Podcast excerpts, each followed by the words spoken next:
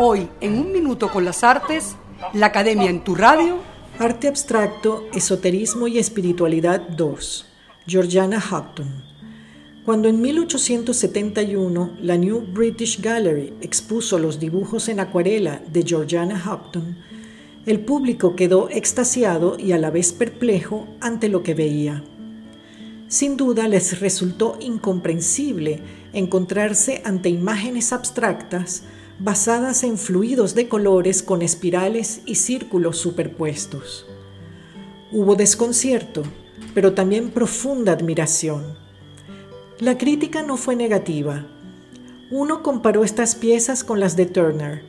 Otro señaló que esta exposición fue la más asombrosa en Londres en ese momento. Y el Daily News publicó que estas tramas eran hilos de algodón enredados concluyendo que merecen ser vistos como el ejemplo más extraordinario e instructivo de aberración artística.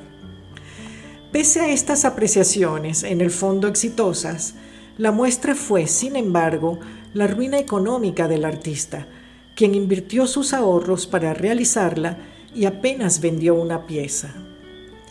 Ahora, ¿qué motivó a Houghton a realizar estos dibujos?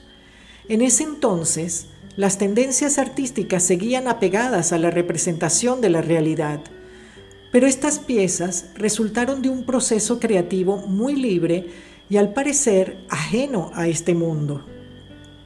En efecto, Georgiana Houghton, artista británica nacida en Las Palmas de Gran Canaria en 1814 y residenciada en Londres, era una mujer profundamente cristiana, entregada de manera absoluta al espiritismo. En medio de trances, dibujó las tramas circulares utilizando una plaqueta de madera a la que le insertaba creyones de color. Luego liberó la mano. Sin embargo, llegó a decir que ésta era movida por el espíritu de Leni, un pintor fallecido, quien actuaba a su vez bajo la guía de 70 arcángeles. Tal es la explicación de estos dibujos sagrados o dibujos espirituales como también se les llama. En sus sesiones espiritistas tuvo numerosos contactos con sus hermanos fallecidos, Cecil y Sila, así como visitas habituales de los espíritus de personajes ilustres tales como Shakespeare, Tiziano y Correggio. Houghton se entrenó como medium y utilizó el dibujo para comunicarse con los muertos. ¿Locura? ¿Disociación psíquica? ¿Contacto real con el más allá? Son preguntas que forman parte de la especulación. Los hechos señalan que el espiritismo atrajo a muchos creyentes en la Inglaterra victoriana. Luego de décadas de silencio y de desconocimiento acerca de esta artista, los dibujos de Georgiana Houghton son exhibidos desde hace pocos años en importantes espacios expositivos. Su modernidad ha sorprendido tratándose de una mujer del siglo XIX.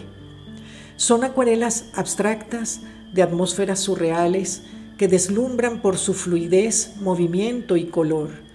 Sus escrituras automáticas, por otra parte, indican el significado de una simbología sagrada tanto de los colores como de las tramas, que dinamizan la composición.